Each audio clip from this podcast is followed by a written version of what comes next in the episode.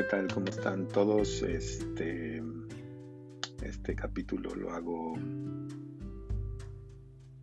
en una especie de especial. Eh, en realidad por razones personales y también creo que es un tema pertinente hablar de algo que lamentablemente por los siguientes días nos va a acompañar, aunque si lo vemos de cierto punto de vista nos acompaña desde toda la vida, que es el el duelo. El duelo entendido como un proceso que se da después de la pérdida. Entonces me gustaría platicar un poco de mi perspectiva personal del duelo más allá de lo que está escrito y está dicho. Creo que todos hemos escuchado y hemos leído antes sobre el duelo. Entonces, compartir mi perspectiva, que por supuesto no es nueva, sino más bien es una construcción, como todo lo que casi comparto con ustedes cuando digo que viene de mí, es una construcción de las cosas que he leído con otros terapeutas, con otros eh, investigadores y por supuesto siempre creciendo a partir de eh, mi experiencia personal mi experiencia laboral. Entonces vamos a hablar de que el duelo es un proceso que nos ayuda a transformar la pérdida. ¿Qué significa eso? Nosotros perdemos algo, por supuesto que nos remite a personas, porque personas es lo más importante que podemos perder. Para muchos, habrá quien le cueste más trabajo despedirse de una posición de dinero, de posesiones, lo que sea. Eso creo que no, está, no es nuestra conveniencia juzgar, sino más bien entender que todos perdemos, diariamente perdemos, pero hay cosas significativas, hay cosas importantes para nosotros, hay personas, situaciones, momentos, emociones, lugares importantes a los que estamos acostumbrados, a los que nos gustan, que forman una parte esencial de nuestra vida, ya sea porque interactuamos con ellos diario, porque nos proveen de algo eh, emocional, físico, material, por lo que sea, forman una parte importante de nuestra vida. Y entonces, cuando lo perdemos, crean un, crean un vacío, crean una Mm, una desilusión y un dolor, que eso sería lo más importante para describirlo. Entonces este dolor, como todas las emociones, eh, se convierte en algo difícil de llevar, porque el dolor al final es una de estas emociones que a nadie nos gusta sentir. Y queremos movernos rápidamente del dolor. Entonces aprendemos cómo nos movemos del dolor. Y la pérdida nos hace revivir y nos hace sentir este dolor. Entonces el duelo aparece ahí. El duelo aparece como esta oportunidad para procesar esa pérdida. ¿Y qué significa procesar? Muchas veces, seguramente yo lo he mencionado varias veces, al final es una palabra preferida de los psicólogos, el proceso. El proceso es eso que se da en un determinado espacio de tiempo mediante un trabajo, mediante un esfuerzo personal para encontrar nuevos significados, para encontrar nuevas soluciones o para hacer las paces con algo. Aceptar. Entonces, el duelo es eso. El duelo es específicamente un nombre que se da al proceso que se vive después de una pérdida para lograr recuperarnos y no vivir en el dolor porque la pérdida al generar dolor, el riesgo es que nos quedamos viviendo ahí por siempre y que nos quedemos viviendo en la tristeza y que por lo tanto el dolor sea la vida normal de, de la persona. Entonces uno de los objetivos del duelo es resignificar la relación y esto viene desde mi perspectiva Seguramente algunos lo habrán leído, no sé si con la palabra exacta de resignificar en este momento. La verdad es que no me puedo acordar de dónde, de dónde saqué ese concepto, o si es mío. Pero cuando hablo de resignificar la relación es, yo tengo una relación con ese objeto. Me relaciono de una manera con la... Cuando hablo de objeto, eh, entiéndase persona, cosa, situación, emoción, aparato, gusto, deseo, comida, lo que quieran, todo lo que podemos perder. Ah, voluntad, alegría, tristeza, todo. Entonces nosotros tenemos una relación con eso. Eh, y cuando me refiero a una relación es que aprendemos a llevarnos y eso tiene un significado en nuestra vida. Por ejemplo, un trabajo tiene un significado de donde he hecho amigos, donde este, me ha dado importancia personal, ha ayudado a mi ego, ah, me ha proveído de medios materiales, en fin, entonces eso es un significado. Y cuando lo perdemos, crea lo que hablábamos, esa ausencia, crea esa pérdida, crea el dolor. Y entonces tengo que resignificar mi relación con ese trabajo. Porque si yo lo sigo viendo en la forma en la que yo lo veía antes de perderlo, cuando lo tenía, el dolor no se va a ir. Porque una y otra vez yo lo sigo viendo de la misma forma. Por lo tanto, sigue ocasionando el mismo dolor de perderlo. Entonces con eso hablo de resignificar. La resignificación viene de entender ese objeto de una manera distinta y cómo me relaciono yo con ese objeto de una manera distinta. Eh, cuando hablamos de pérdidas de personas, eh, por supuesto la más fuerte es una muerte, que es un poco lo que me empuja a hablar del duelo hoy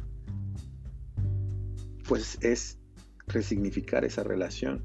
Entonces, si yo tenía una pareja, un amigo, un papá, una mamá, un hermano, un tío, un primo, este, y yo me relacionaba de una manera con él, y ahora ya no puedo tener esa relación porque físicamente es imposible recuperar esa relación. Entonces, la resignificación viene en el sentido de cómo yo puedo reinterpretar y ahora cómo me voy a relacionar con él. Algo, por ejemplo, que a mí me gusta trabajar mucho con las personas que tienen pérdidas es que aprendieron, que, cuál es la enseñanza, el testimonio de vida que deja esa persona en sus vidas. Todos los días cuando lo tenían podían reconstruir ese testimonio, podían reconstruir esos momentos, pero ahora esos momentos quedan eh, congelados y entonces ahora solo pueden ir y recuperar las enseñanzas y los testimonios y ese toque que la persona les dio en su vida, porque al final cuando nos encontramos con otra persona, por muy breve que sea el encuentro, siempre hay un toque emocional y siempre hay un toque humano. Cuando perdemos, algo que puede ayudar a la resignificación es encontrar un nuevo significado en ese momento específico que estuvieron juntos. Entonces aprendimos, nos enseñó qué. Puede ser, por ejemplo, una pareja que se va, nos puede enseñar a mm, vivir solos, a vivir con nuestra libertad, a entender nuestras limitaciones, a aprender de nuestros errores. Y entonces, si yo en lugar de pensar de que me dejó por mis carencias, me dejó por mis errores, yo me doy cuenta que esa relación ahora me puede enseñar que yo ah, ah, no me hice responsable de algunos problemas, que yo no me comprometí lo suficiente, que al otro no le gustaba mi manera de comprometerme, que nunca pudimos construir un lazo. Entonces ahora yo aprendo y esa relación ya no es una pérdida, es una ganancia, porque me enseñó entonces ahora, o con qué tipo de personas me quiero relacionar, o si a mí me gustaría cambiar mi forma de relacionarme en mis, propias, en próximas relaciones. Entonces es una resignificación. Por ejemplo, cuando perdemos un padre, uno de los elementos que a mí me gusta trabajar es qué te enseñó Eh, los padres siempre enseñan demasiado. Ah, y cuando digo padres me refiero al término ambos, papá y mamá. Este, enseñan demasiado, entonces ir y encontrar esos pequeños momentos donde nos enseñaron a disfrutar, nos enseñaron a, a ser nosotros, nos enseñaron a estar aquí, nos enseñaron a amar, a autodirigirnos, a disciplinarnos, un montón de cosas. Y entonces si yo dejo de ver que Él ya no está aquí para seguirme enseñando, sino más bien está aquí para traerme esas enseñanzas y cada vez que me hagan falta recuperarlas y recentrarme y reencontrarme con esas enseñanzas, entonces la, la relación cambia. Y esa es una oportunidad de trabajar el duelo, o eso es algo que yo a veces hago con las personas que trabajan un duelo, e incluso así lo he trabajado en mis duelos personales. Ahora también eh, siempre hablar de que el, el duelo es individual, entonces nadie va a vivir el duelo de la misma manera. No hay una receta, yo sé que han escuchado las em, fases del duelo, em, pero la realidad es que tiene que ver con una interpretación personal de la vida y la muerte cuando alguien muere, o del amor cuando una pareja se pierde, o de qué es el trabajo, en fin, todas las situaciones siempre tienen que ver con los, los significados que yo tengo en mi mente de cada cosa. Entonces para mí es importante o para quien pierde a alguien es importante tener muy en cuenta qué significa la vida y qué significa la muerte.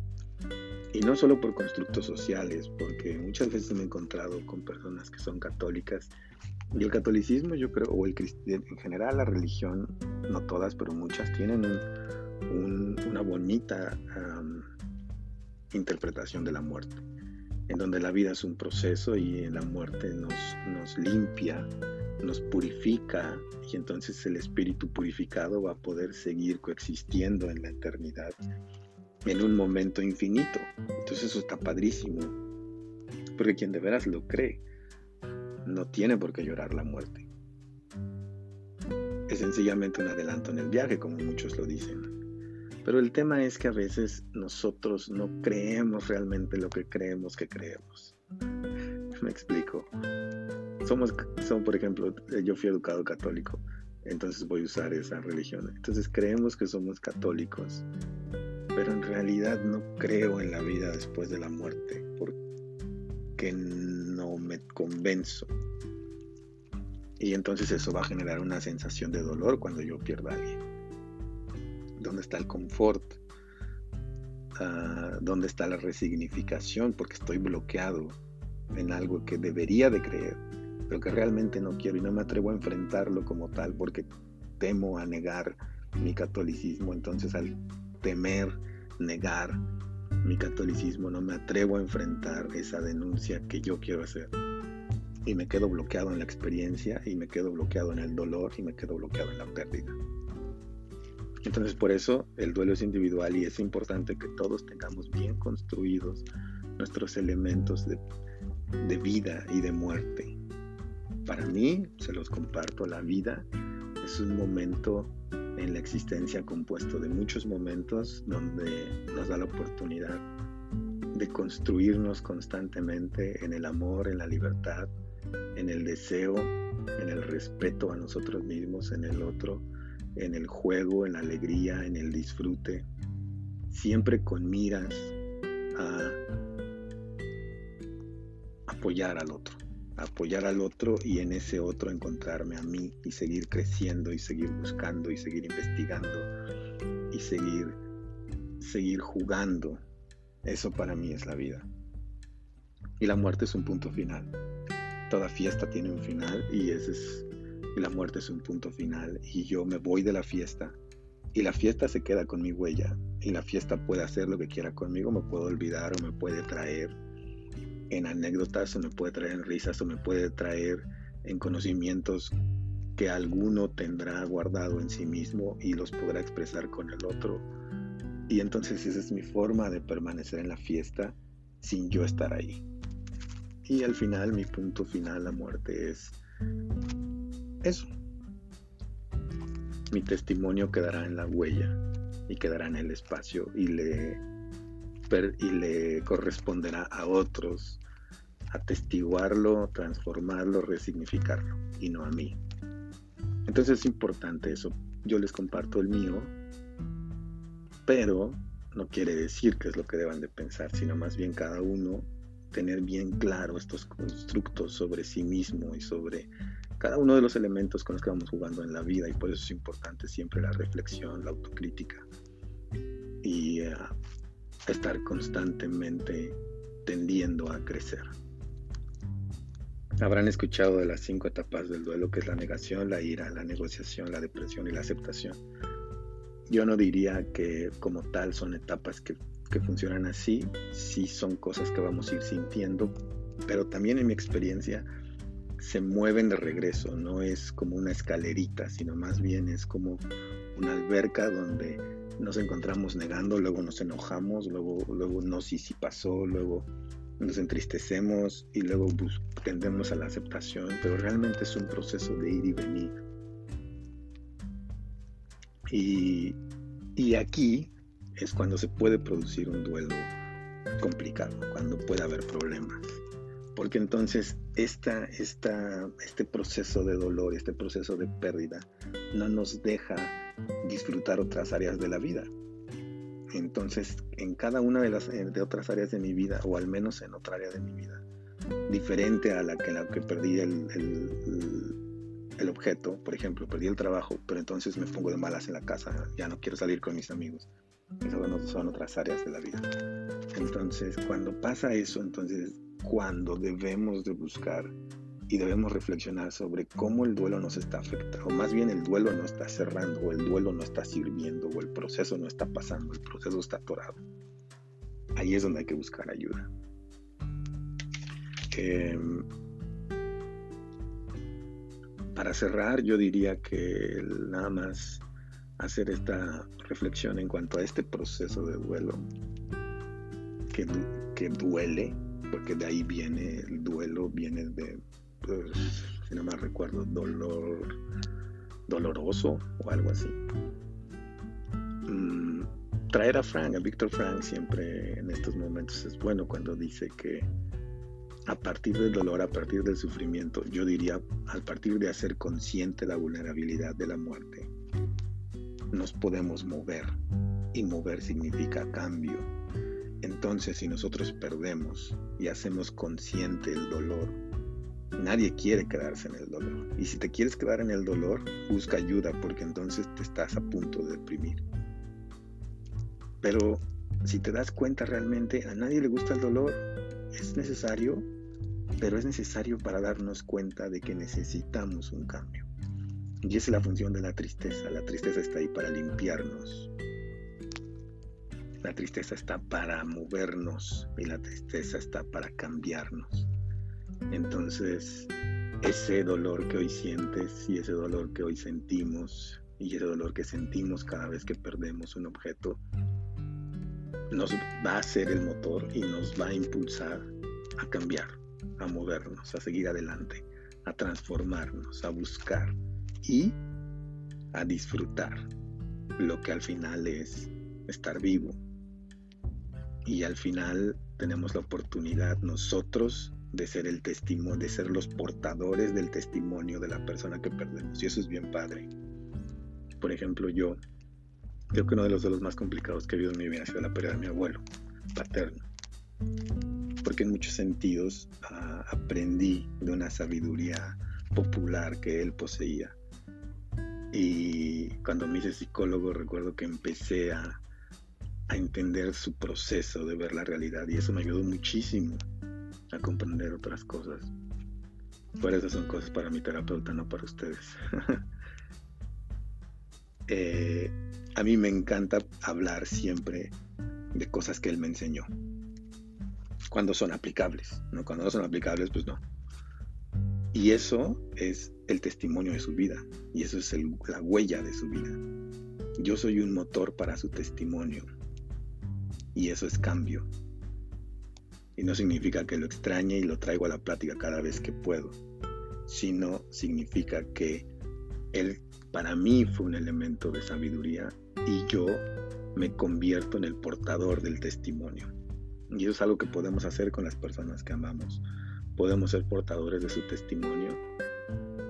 Y eso es bien padre, porque significa que el amor sigue ahí, el vínculo sigue ahí, transformado, resignificado y en una nueva variación, pero no perdido, no olvidado. Perdimos una parte, perdimos una forma, pero no perdimos el todo. Y esa es mi resignificación. Y así cada uno de ustedes puede encontrar su, su resignificación. Gracias por aventarse este capítulo especial. si me están escuchando algunos de las personas que comparten el duelo que yo vivo, este, pues ya saben, ahí estoy, cercano siempre, aunque lejano en la distancia, cercano en el espíritu, en el universo.